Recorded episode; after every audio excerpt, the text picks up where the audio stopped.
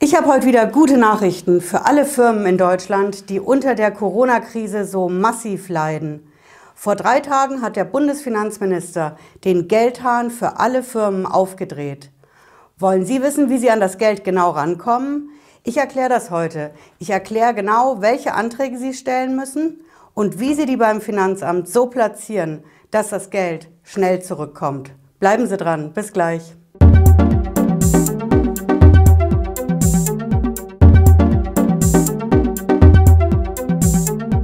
Ich bin Patricia Lederer. Ich bin Rechtsanwältin in der Frankfurter Steuerrechtskanzlei Lederer Law. Ich freue mich sehr, dass Sie heute dabei sind und dass Sie genau wissen wollen, wie Sie Ihr Geld beim Finanzamt loseisen, damit Sie Ihre Firma durch diese schweren Corona-Zeiten kriegen. Ja, die Nachricht kam am Donnerstag, den 19. März rein. Die ist eingeschlagen wie eine Bombe. Wir haben hart genug dafür gekämpft mit unserer Videoreihe zum Coronavirus. Die Politik hat gehandelt, der Gesetzgeber hat gehandelt und der Finanzminister hat den Geldhahn aufgedreht. Entscheidend ist, keine Firma, kein Unternehmer und kein Selbstständiger in Deutschland muss aktuell Steuern bezahlen und kann sich die in diesem Jahr schon bezahlten Steuern zurückholen beim Finanzamt. Ja, das Ding ist auch amtlich.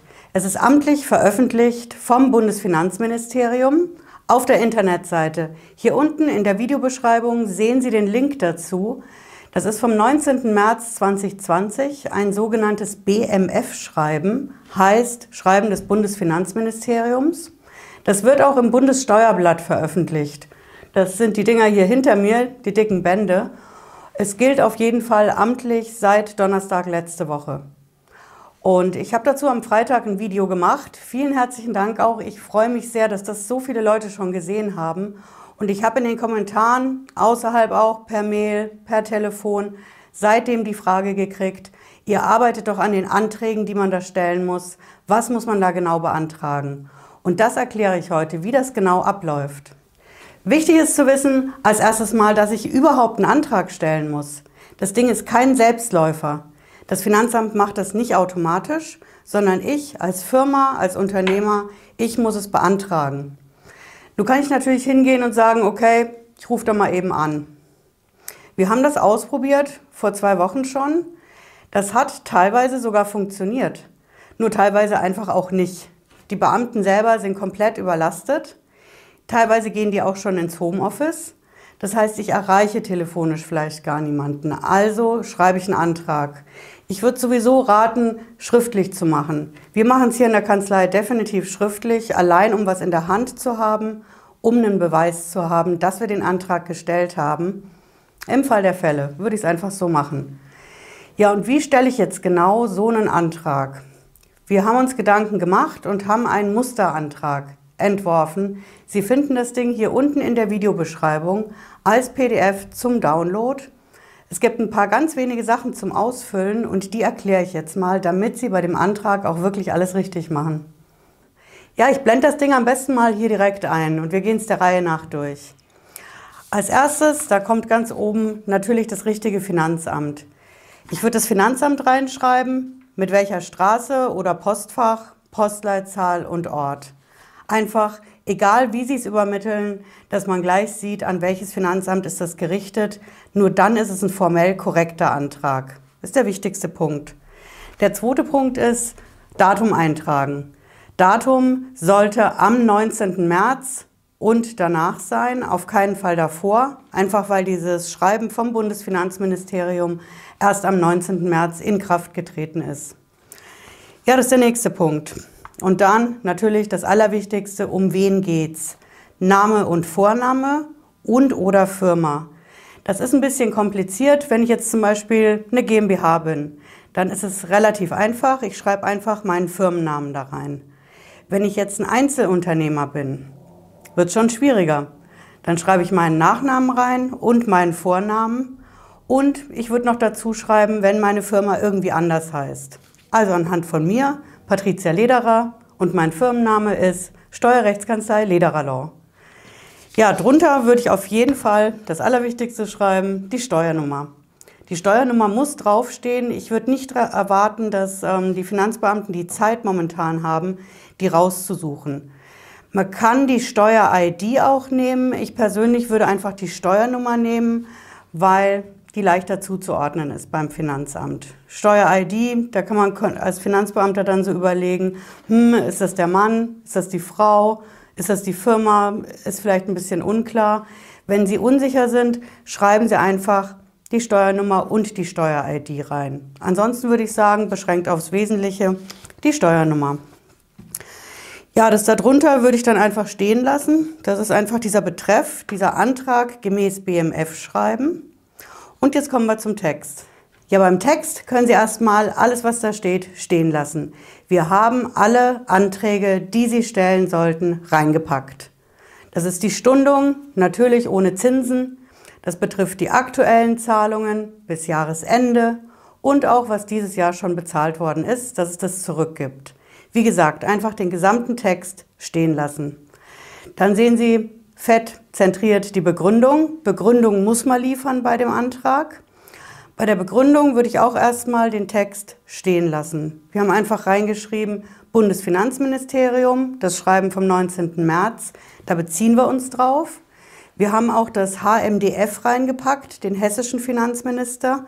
Von dem kam die zusätzliche Pressemitteilung, dass die Umsatzsteuervorauszahlungen, diese Sondervorauszahlungen, die man immer im ersten Quartal macht, dass es die zurückgibt auf Antrag. Deswegen haben wir den einfach mit drin. Ich würde es stehen lassen, wenn Sie keine Umsatzsteuer bezahlen, weil Sie zum Beispiel Kleinunternehmer sind oder weil Sie einen Beruf haben, in dem zum Beispiel medizinische Branchen es nicht in jedem Bereich die Umsatzsteuer gibt. Lassen Sie es drin stehen, es ist einfach unschädlich. Ja. Das ist der erste Teil der Begründung. Und dann kommt der zweite Teil auch erstmal stehen lassen. Das ist der Teil, in dem Sie schreiben als Obersatz, ich bin in erheblichem Maß mit meiner Firma von der Corona-Krise betroffen, wirtschaftlich. Und jetzt kommt auch wieder eingeblendet unsere zweite und letzte Seite. Ist ein verhältnismäßig kurzer Antrag, aber ich sag mal, das Bundesfinanzministerium hat es auf anderthalb Seiten geschafft, also schaffen wir das locker. Ja, beim zweiten Teil, da sind Sie nochmal gefragt zum Ausfüllen, wo es um Ihre Firma geht. Beschreiben Sie Ihr Unternehmen, Beschreiben Sie, was Sie machen, was Ihr Unternehmensgegenstand ist, das ist so der Rechtsbegriff dafür. Was ist Ihr Geschäft? Womit verdienen Sie Ihr Geld? Dann versteht der Finanzbeamte, der das Schreiben kriegt, was Sie für eine Branche sind und dass Sie, weil Sie eben in dieser Branche arbeiten und Ihr Geschäft machen, von der Corona-Krise so extrem betroffen sind. Schreiben Sie also zum Beispiel, wir machen Messebau, wir machen Veranstaltungen, wir haben zum Beispiel eine Gaststätte, wir haben ein Hotel. Jede in Frage kommende Firma kann da ihren Geschäftsgegenstand reinschreiben und dem Beamten klar machen, das sind wir, das machen wir und deswegen, weil wir das machen, sind wir von den Auswirkungen der Corona-Krise so stark betroffen. Ja, das gehört hier definitiv rein in das Feld, was wir in dem Formular offen gelassen haben. Darunter den Text würde ich auch einfach so stehen lassen. Wir haben geschrieben, was einfach der Fakt ist, dass die Kunden keine Aufträge mehr erteilen. Das können Firmenkunden sein, die selber keine Geschäfte mehr machen. Es können die Privatleute sein, die wegen, ist es jetzt die Ausgangssperre in Bayern oder seit heute das Kontaktverbot in ganz Deutschland, wenn diese privaten Kunden nicht mehr kommen, zum Beispiel in die Gaststätte, dann deckt es dieser Satz ab. Da brauchen Sie also nichts schreiben. Das Wichtige am Schluss ist, Unterschreiben Sie das Ding. Anderthalb Seiten haben Sie damit, was Sie brauchen und bitte fügen Sie nichts bei. Keine BWA vom Steuerberater, keine Kontoauszüge, nur diese zwei Seiten, die wir hier unten im PDF haben. Normalerweise, wenn ich eine Herabsetzung von Steuervorauszahlungen erreichen will in Corona-freien Zeiten, dann klar, muss ich was einreichen. Eine betriebswirtschaftliche Auswertung, diese BWA aus meinem Steuerprogramm oder vom Steuerberater, vielleicht auch mal ein Kontoauszug. Das alles brauche ich jetzt nicht einreichen.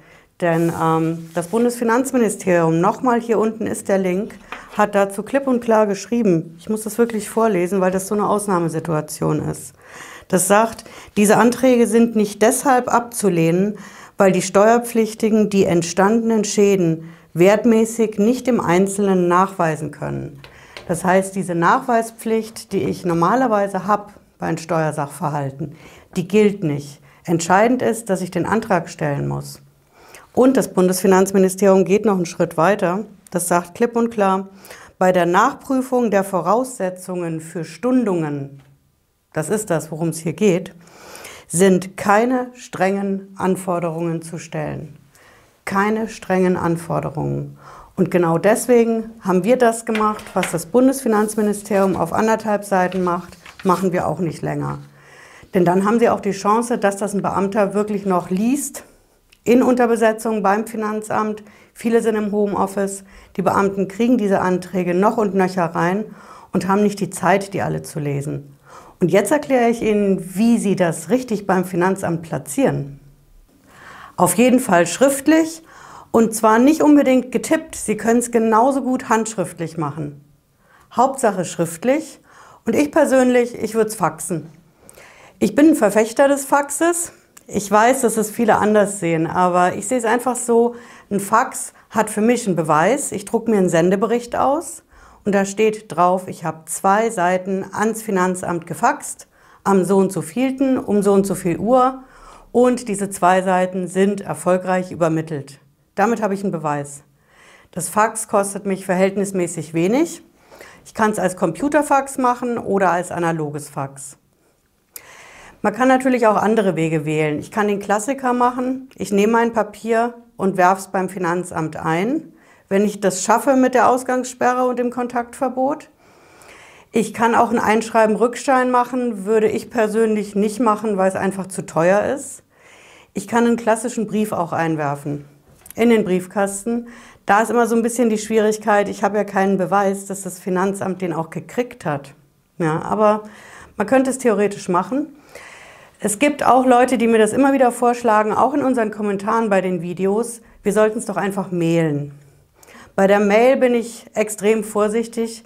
Wir haben Finanzämter, die keine Anhänge von Mails aufmachen können. Das heißt, ich müsste diesen Text hier unten aus unserem Muster in den Text von der E-Mail selbst reinkopieren. Ich kann das versuchen, aber es ist eine Sache, die ich einfach nicht raten würde. Wenn digital, dann allenfalls das Elster. Das hat auch der hessische Finanzminister gesagt. Elster geht relativ schnell. Es gibt da auch die Möglichkeit einer Freitextvorlage. Das heißt, wenn aus diesem Options-Dropdown-Menü da für mich nichts passt, Umsatzsteuer fehlt da zum Beispiel, dann kann ich da Freitext eintippen. Aber das Elster-Programm setzt voraus, dass ich überhaupt ein Elster-Zertifikat habe. Und wenn ich es nicht habe, mir das jetzt auf die Schnelle zu beschaffen, ich habe vielleicht auch noch andere Sachen zu tun, wenn ich um die Existenz meiner Firma kämpfe. Daher mein Rat, versuchen Sie es zu faxen. Ja, ich fasse es gerne nochmal zusammen.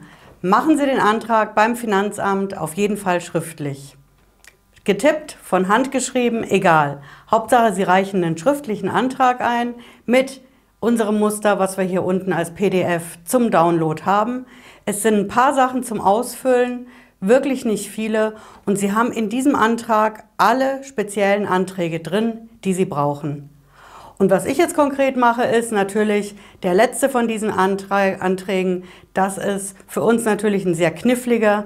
Das ist der Antrag auf Einstellung aller Vollstreckungsmaßnahmen.